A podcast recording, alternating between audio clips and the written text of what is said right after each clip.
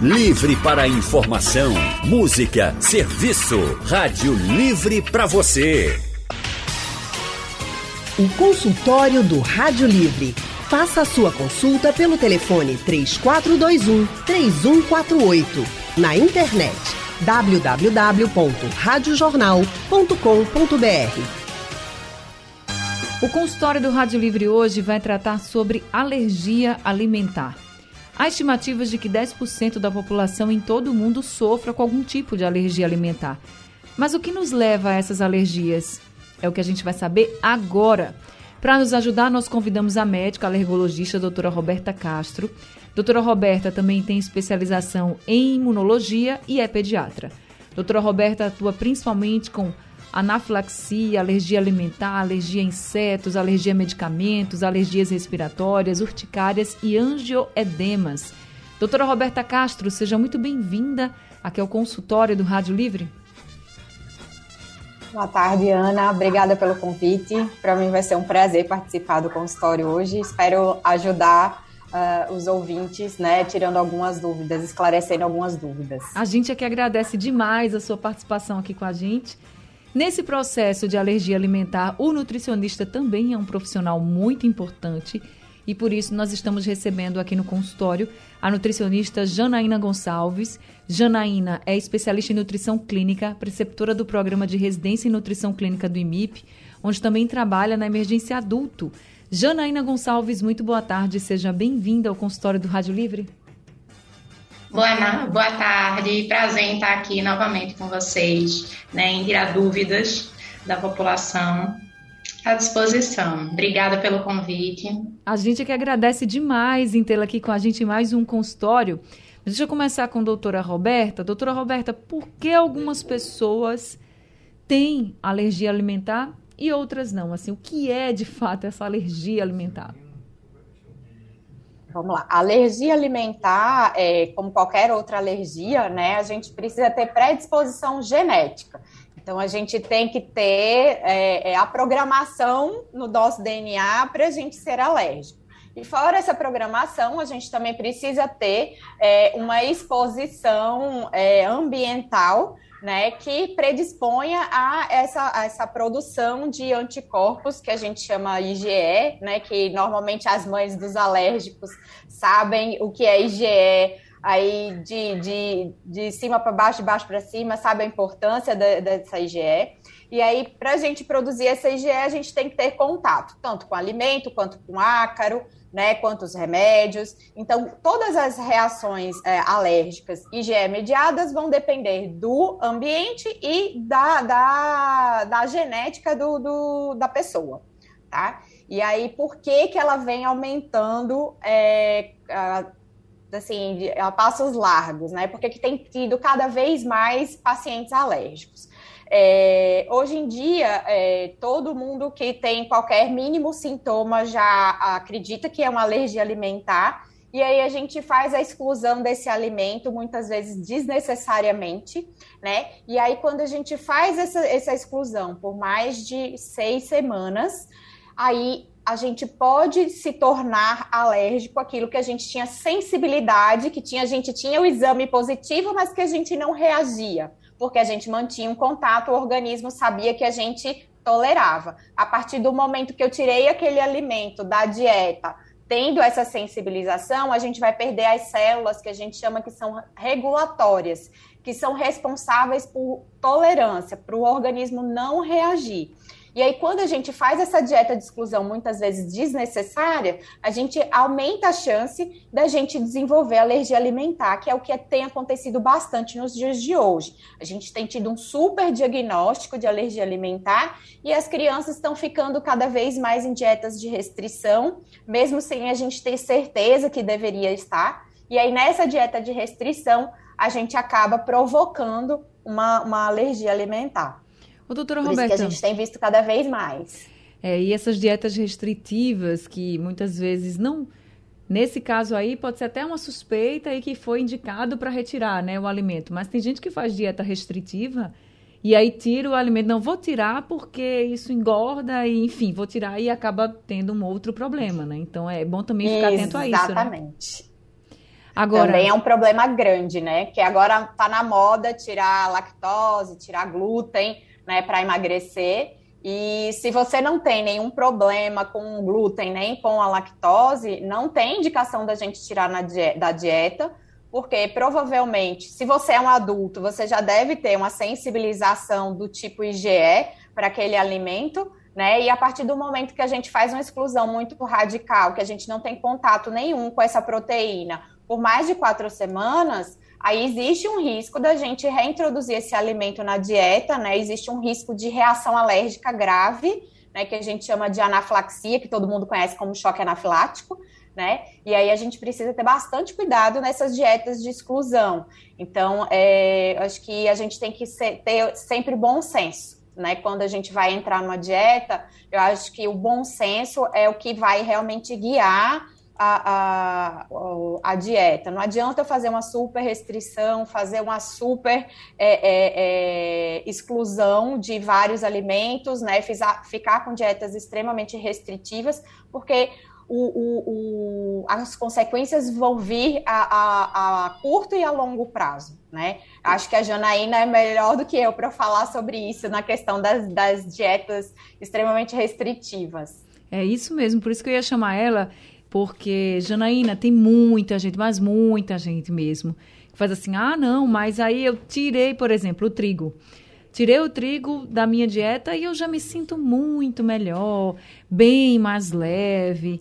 E aí depois, ah, mas aí depois eu voltei a comer e, nossa, eu me senti muito mal. Isso pode ter sido por causa de uma dieta muito restritiva e porque aí sem nenhuma orientação, sem nenhuma necessidade, porque muitas vezes é isso que a gente vê. Exatamente. Como a doutora Roberta bem colocou, para excluir um alimento, eu preciso primeiro excluir um por vez, se realmente tem a suspeita, né? No primeiro dia eu vou retirar esse alimento, certo? No primeiro dia eu vou fazer, vou ofertar, desculpa, eu vou ofertar de duas a três vezes esse alimento. No, no segundo e terceiro eu vou aguardar. Esse paciente vai passar para mim quais são os sintomas né, que ele sentiu, para depois, no quarto dia, eu já iniciar um novo alimento. E aquele alimento que não tem suspeita, eu não vou fazer. Por quê? Porque a longo prazo isso vai causar consideravelmente. Sendo que, como você bem colocou, é, não é só em alérgicos. Hoje vem se usado, tem se usado muito para perda de peso. Isso. Claro que se eu retirar os produtos ricos em glúten, obviamente eu vou ter uma redução de peso. Porque é o que? Bolacha, pão, bolo, biscoito. Então, consideravelmente, aí eu já vou ter uma redução. Mas dizer que o glúten, dizer que a lactose ocorre ganho de peso, não. A isenção só vai ser para pessoas que realmente tenham suspeita e seja comprovado. Então, retornando essa questão do glúten, eu só vou retirar se realmente eu for celíaco. Né? Mas esses pacientes, até porque, é, como a doutora Roberta bem colocou, é, tudo é equilíbrio, né? É o bom senso. Então, eu vou fazer uma, é, uma alimentação de melhor qualidade. Eu não preciso restringir nem retirar nada. Né? Eu vou manter todos os grupos, carboidrato, proteína, lipídio, todo ele tem um papel fundamental. Até porque, a longo a curto prazo, eu posso desenvolver deficiências nutricionais. É aí onde vem. Por isso que aquele indivíduo que é alérgico, muitas vezes, se for um grupo muito grande, a partir de oito alimentos, a depender de qual alimento, eu vou precisar o quê? De suplementar esse indivíduo. Né? Primeiro, vou ver sinais e sintomas, vou ver exames laboratoriais, então a gente precisa fazer tudo com respaldo. Não porque isoladamente um estudo diz que lactose é inflamatório, aumenta o peso, então a gente precisa de evidência realmente para fazer aquilo e de ajuda de um profissional, porque a partir da retirada de um alimento, tudo bem, eu tenho substituições. Mas se aquele, é, aquele paciente tiver um monte de restrição, bastante, bastante alimentos, eu vou precisar de substitutos e suplementação. Então, eu preciso avaliar aquele paciente como um todo. Né? A gente vai falar ainda e, geralmente, sobre... por... geralmente esse, esse alimento, quando a gente faz o teste, ele pode ser um alimento seguro, inseguro ou incerto. Aquele paciente não sabe se aquele, se aquele alimento é suspeito ou não. Aí depois de uma semana que eu vou retornar aquele alimento, colocar uma pequena quantidade, duas a três vezes nos lábios, para ver se realmente ele tem alguma reação a esse alimento. Agora, Janaína, são muitos os alimentos que têm assim um potencial alergênico, vamos dizer assim? Sim, alguns, né? Alguns são datados. Por exemplo, ovo, amendoim, trigo, milho, nozes.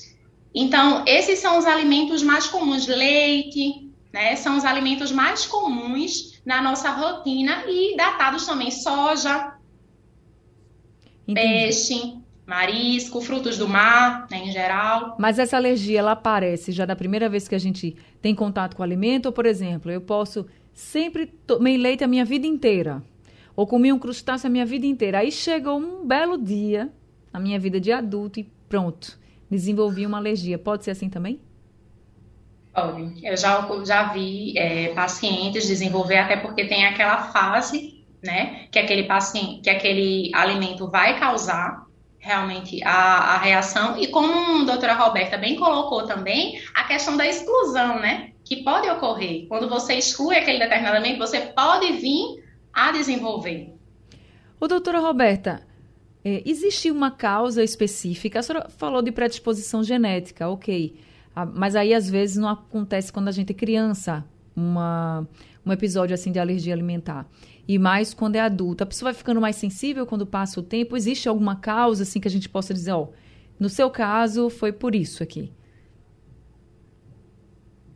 Olha, Anne, como eu tinha, tinha, tinha falado, né, é, a alergia ela tem vários fatores, é uma conjunção dos astros para que ocorra a, a alergia tá? Então, é, o que que a gente, no adulto, é, normalmente a gente vai se sensibilizando. Raramente a gente tem alergia no primeiro contato com um alimento, com um medicamento, né, é, com ácaro. A gente precisa ter uma sensibilização prévia. Então, essa sensibilização prévia, é, isso a gente pode normalmente a gente vai ter alergia a coisas que a gente consome com frequência. E aí a gente passou um intervalo sem ter contato com aquilo, né, com aquele alimento, ou com aquele medicamento, ou com, com, com poeira, enfim, com qualquer alérgeno que seja. E aí a gente vai perder a tolerância que a gente tinha para esse alérgeno.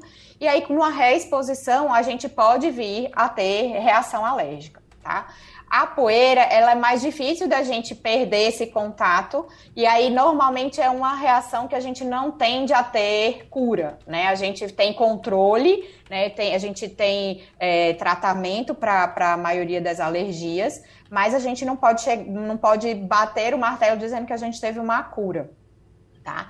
Mas a, a, a, alergia alimentar tem alguns mecanismos que são diferentes do que a, a alergia de medicamento e, e de, de, insetos e de, de medicamentos.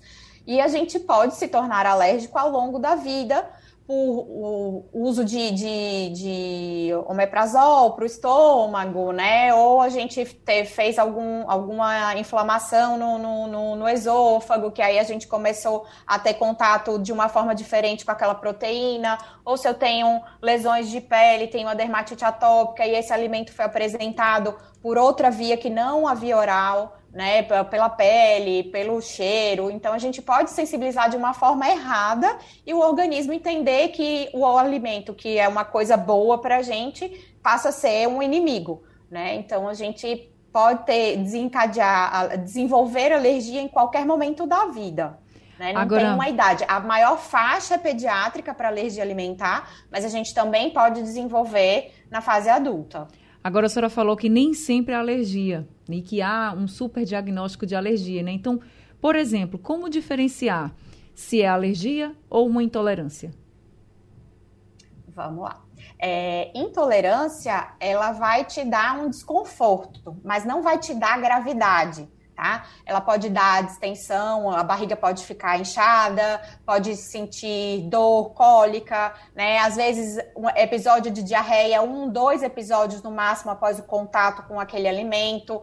Alguns podem chegar até ter um pouco de náusea ou vômito, mas é um episódio e acabou, sem gravidade né? Não é na, nenhum sintoma grave, é mais desconforto. E quando a gente tem alergia, a gente vai ter sintomas mais graves. É, numa criança pequenininha pode ter sangramento nas fezes, é, a gente pode ter de, é, dificuldade de, de, de, ganhar peso, né? Dificuldade de crescimento na criança. A gente vai ter sintomas de alergia é, IgE mediada que são graves, então placa vermelha no corpo, edema de glote, falta de ar, né? Tudo isso é, são sintomas de alergia, porque vão, é, de alguma forma, a longo ou a curto prazo, impactar na vida, na qualidade de vida daquela pessoa.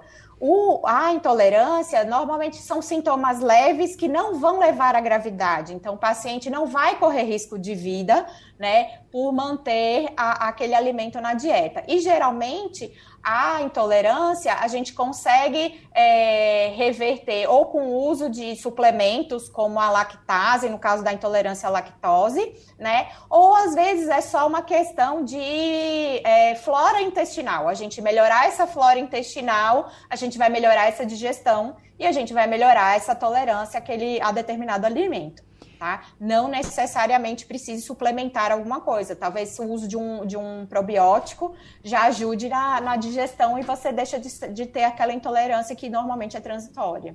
Quando tem manchas na pele, porque às vezes a gente come algo e aí a pele estoura toda com mancha, né? Coça, que é uma beleza. Aí tem um episódio, por exemplo, de urticária, né? Você vai pensar, ah, não, isso aqui é um quadro característico de urticária. Isso é mais característico na alergia ou na intolerância? Isso aí é característico de alergia, tá? Esse aí é alergia, normalmente já é mediado, que aí, no, se a gente não trata logo de imediato, ele pode evoluir para edema de glote, para falta de ar, que a gente chama de anafilaxia, que são os sintomas, vários sintomas de alergia juntos, que dão muita gravidade, que aí a gente chama de anafilaxia, podendo ter queda de pressão, que é quando a gente chama de choque anafilático. Então tá certo. Gente, a gente ainda vai conversar muito aqui sobre alergia alimentar com a doutora Roberta, com também Janaína, que está aqui, nossa nutricionista hoje, e com você que está nos ouvindo. Se você quiser participar, pode mandar sua pergunta pelo painel interativo que você encontra no site e aplicativo da Rádio Jornal. Tem também o WhatsApp, que você pode mandar mensagem de texto ou gravar um áudio e enviar para a gente com a sua pergunta. O número do WhatsApp é o 99147 8520. Ou, se você preferir, Aí você pode ligar aqui para a Rádio Jornal e conversar ao vivo com a doutora Roberta e também com a Janaína. O número para você ligar é o 3421 3148. Já temos alguns ouvintes aqui com a gente. O Zacarias, da UR3 no Ibura, tá o telefone. Oi, Zacarias, boa tarde para você. Seja bem-vindo ao consultório. Muito obrigado, Ana Barreto. Boa tarde, doutora Roberta e Janaína. É só para tirar uma dúvida, entendeu? Os doutores aí. É porque a gente aqui, que é hereditário, tem problema de elisipela.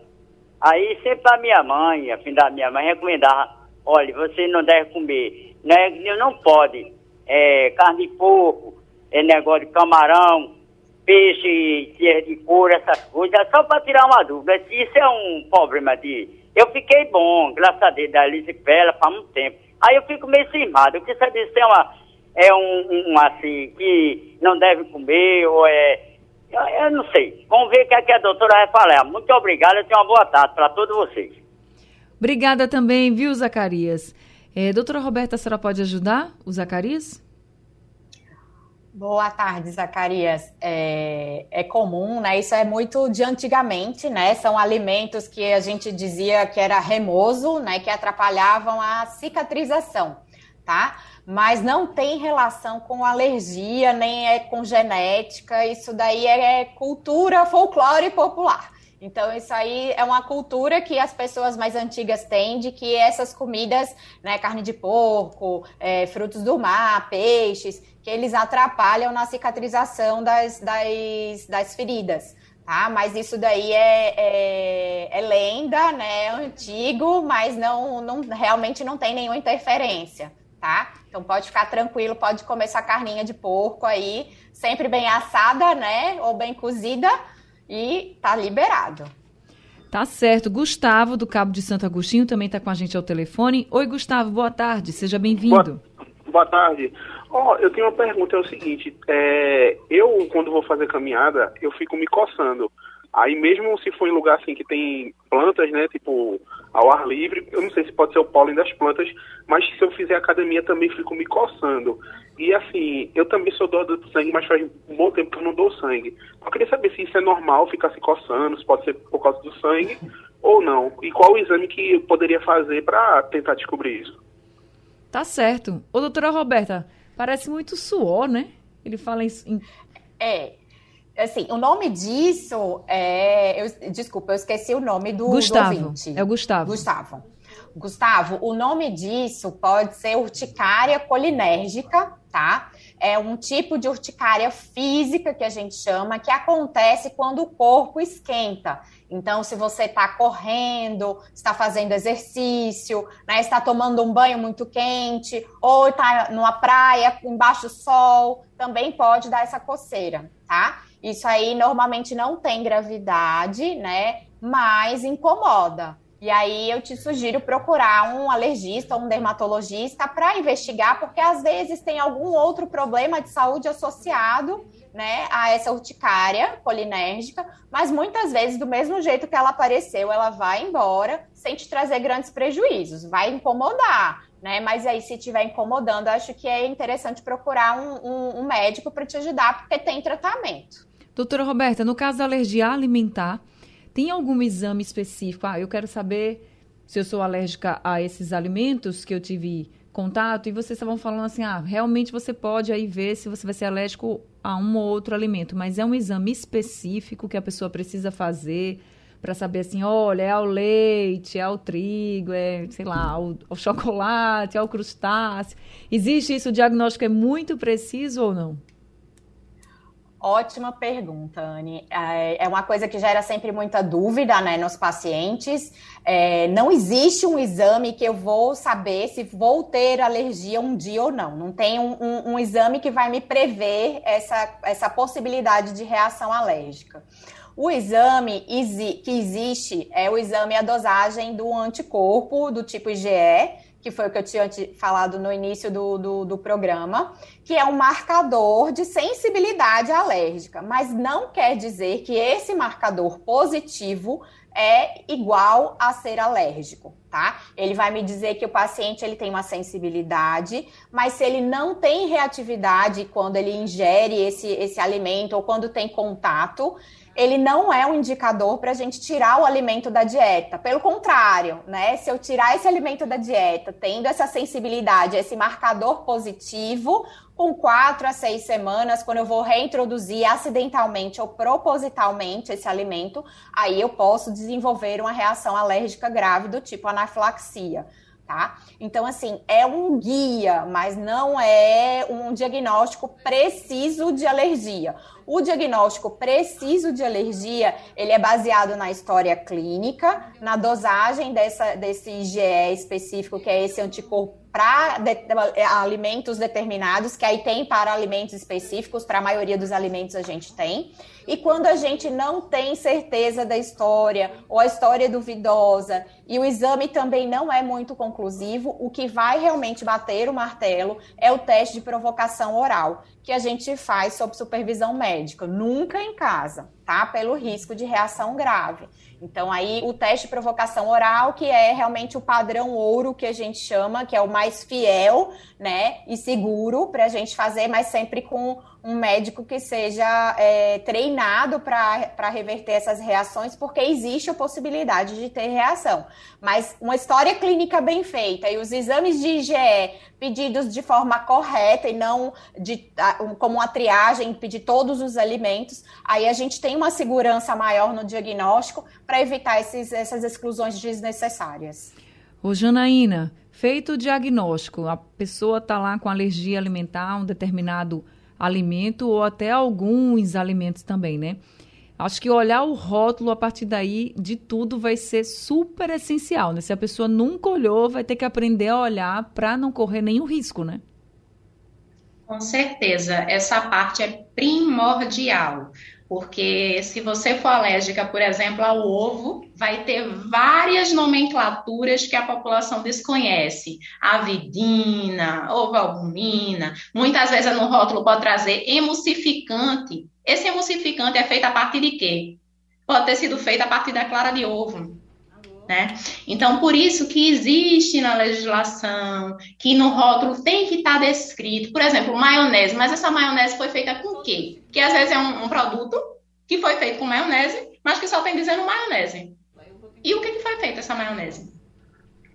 Né? Então, por isso que tem que estar tá bem descrito. Muitas vezes na embalagem contém, contém alérgeno, mas mesmo assim, outra coisa. Ah, eu vi um biscoito semana passada, mas não confie. Você tem que conferir novamente. Vai que essa descrição tenha modificado. É verdade.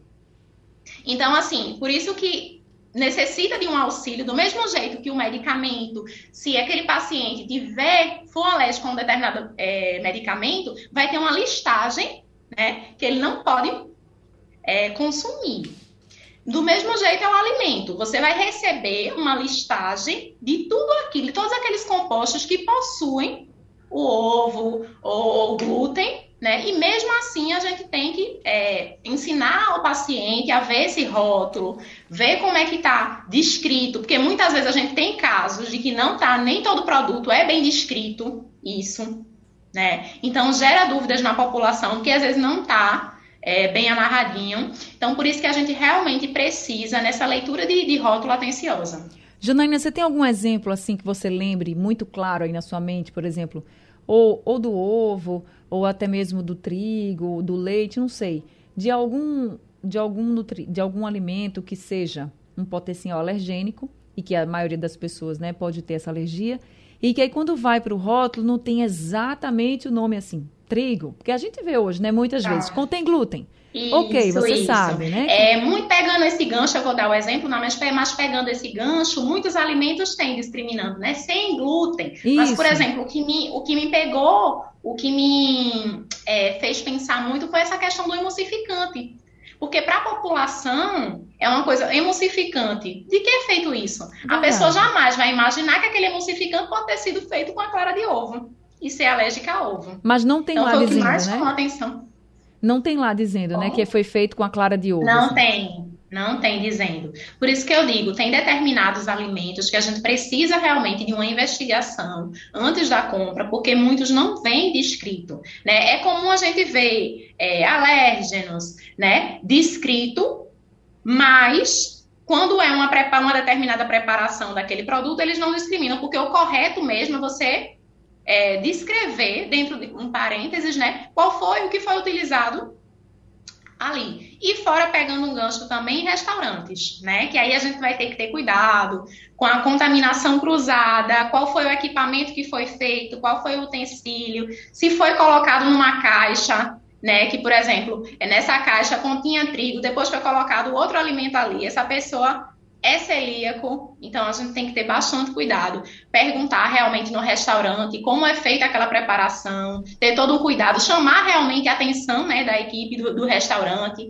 porque aquilo pode, como é, a doutora Roberta disse, aquilo pode gerar sintomas graves. Amendoim também, né? A gente vê muita gente falar isso, sobre amendoim, né? Isso. E às vezes amendoim, não é o amendoim nozes, si, mas... soja, milho, a gente precisa ter muito cuidado, viu? Porque alergia não é brincadeira, não. Agora, nós recebemos aqui alguns áudios também dos nossos ouvintes.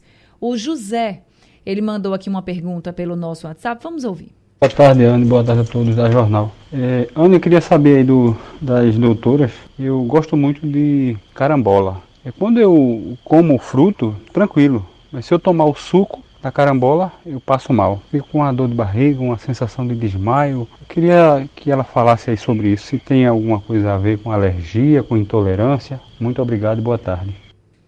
Obrigada a você, seu José. Então, doutora Roberta. Olha, é, a carambola é uma fruta muito difícil de falar, porque ela tem toxinas, tá? Ela pode dar, dar é, lesões até no, no rim, né? Então altera a função renal. É, geral, não é um sintoma de alergia que você está me relatando, tá? É, porque alergia eu vou ter sintoma tanto com a fruta quanto com o suco.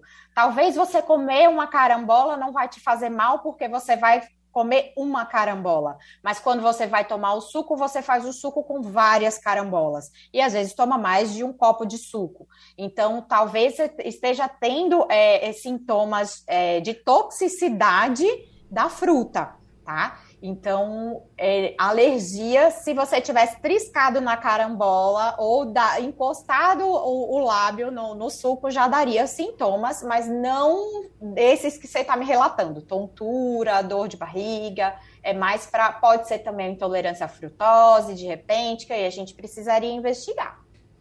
Respondido então para o seu José, estamos conversando com a nutricionista Janaína Gonçalves e também com a médica alergologista e pediatra doutora Roberta Castro. Doutora Roberta, tendo o diagnóstico de alergia alimentar, como é que é o tratamento desse paciente? É preciso tomar alguma medicação ou não? Olha, o tratamento de alergia alimentar preconizado, né, que é o principal, é a gente não ter contato com aquele alimento que a gente tem reação alérgica, tá? E aí, é, e falar de tratamento, a gente tem que falar de perspectiva de cura, né, de, de tolerância. Então, esses pacientes que têm alergia alimentar, normalmente a gente faz um período de exclusão, o mínimo necessário para a gente avaliar essa tolerância desse paciente. A gente vai ficar acompanhando com os IgEs, tá certo? E aí, é, esse paciente, de acordo com o tipo de reação e o tipo de alergia que ele tem, ele tem que portar um plano de ação por escrito, né, dizendo o que é que tem que ser feito caso tenha algum acidente na escola, em casa, na casa da avó, no shopping, né? Então, ele tá, tem que andar sempre com as medicações de, de, de resgate, que a gente chama, né, a, o SOS, a emergência, né? E, tem, e se for IgE mediado, que é do tipo anafilaxia, que são os pacientes que têm uma reação mais rápida e mais grave, a gente também orienta o uso da caneta de adrenalina, que é um grande problema aqui no Brasil hoje, né? Porque essa caneta de adrenalina a gente não consegue comprar numa farmácia normal, a gente precisa é, encomendar em serviços que façam é, importação dessa caneta, então ela vem, ela chega para a gente aqui no Brasil com custo caro, né? E a gente não tem disponível ainda aqui no Brasil porque as autoridades é, não liberaram o dispositivo ainda para a gente aqui. Então, é um, um, um, problema que a gente tem muito importante, né? Que a gente está sempre visando é, recorrer e tentar, né? Todos os alergistas, né? Toda a sociedade de alergia imunologia é, lutam por essa causa que é muito importante, essa caneta de adrenalina ser é, é, fabricada aqui no Brasil e vendida aqui no Brasil em qualquer farmácia para a gente ter mais segurança para os nossos pacientes alérgicos. Então, o principal é a exclusão, as medicações de, de, de emergência, né, para reverter qualquer reação. E alguns casos que persistam a alergia, a gente tem alguns tratamentos que são pertinentes, né, que são é, os tratamentos de, de sensibilização que a gente chama. A gente pode usar a sensibilização tradicional, que é como se fosse uma, uma imunoterapia para a gente é, fazer com que esse paciente tolere esse alimento, né? E a gente tem um outro, uma outra linha de tratamento, que é um, um, uma linha de tratamento ativo também, que também é, é, entra no, no, no, na desensibilização, mas não é uma, uma desensibilização propriamente dita, né? Que a gente faz com alimento assado, que aí são possibilidades para quem tem alergia ao ovo e alergia ao leite. A desensibilização tradicional a gente tem hoje é, disponível é, para o leite, para o ovo, para o trigo e nos Estados Unidos temos para amendoim também. É, hoje é, eu estou é, na metade da minha tese de sensibilização com os pacientes que têm alergia à macaxeira também né? E até o momento está indo muito bem, mas ainda não é uma, uma realidade é, do dia a dia do, do alergista, né? Eu estou fazendo a nível de pesquisa ainda, né? Mas, assim, acredito que vai ser mais um alimento que vai conseguir entrar para o rol de sensibilização aí, como leite. Tá certo.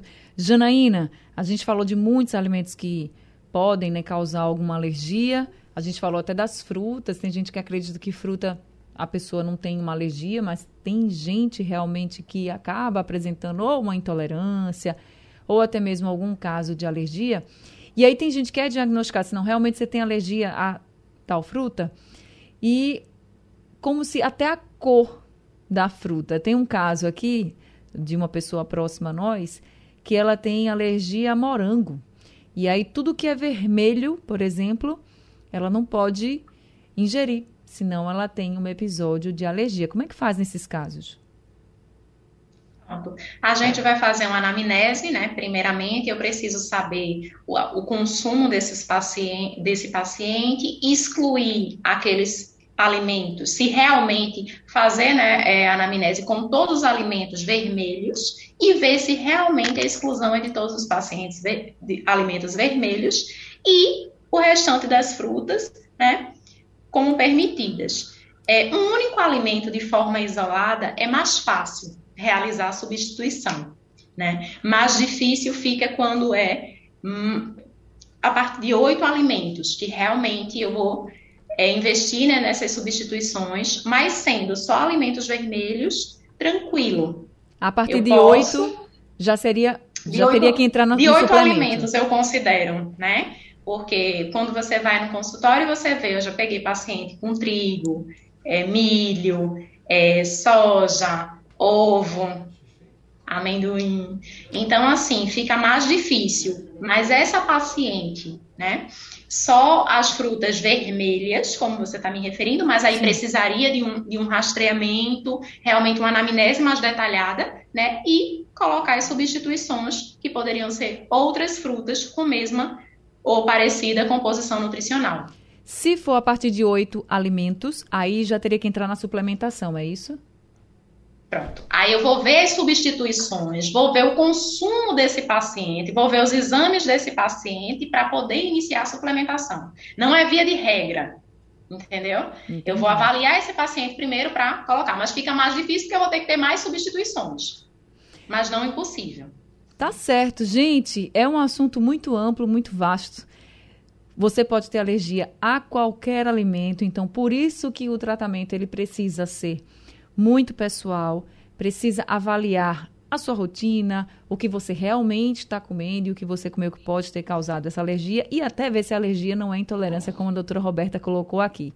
Então, em qualquer aparecimento de sintomas suspeitos de uma alergia, de uma intolerância, procura um médico alergologista, procura um nutricionista, porque eles vão conseguir te orientar melhor no seu caso. Doutora Roberta Castro, muito obrigada por esse consultório de hoje pelas orientações que a senhora trouxe e também os esclarecimentos para a gente poder entender melhor como tudo isso funciona. Muito obrigada, viu? Obrigada, Anne. Foi um prazer. Espero ter ajudado todos os ouvintes. Ajudou sim, tenho certeza. Janaína, muito obrigada também por mais esse consultório aqui com a gente por todas as orientações. Grata pela participação também. Sejam sempre muito bem-vindas aqui. Obrigada a todos os ouvintes. Esse foi o consultório do Rádio Livre. O Rádio Livre de hoje também fica por aqui. A produção é de Gabriela Bento, os trabalhos técnicos de Big Alves, Edilson Lima e Aldecir Júnior, no apoio Valmelo e a direção de jornalismo é de Mônica Carvalho. Sugestão ou comentário sobre o programa que você acaba de ouvir, envie para o nosso WhatsApp 99147 8520.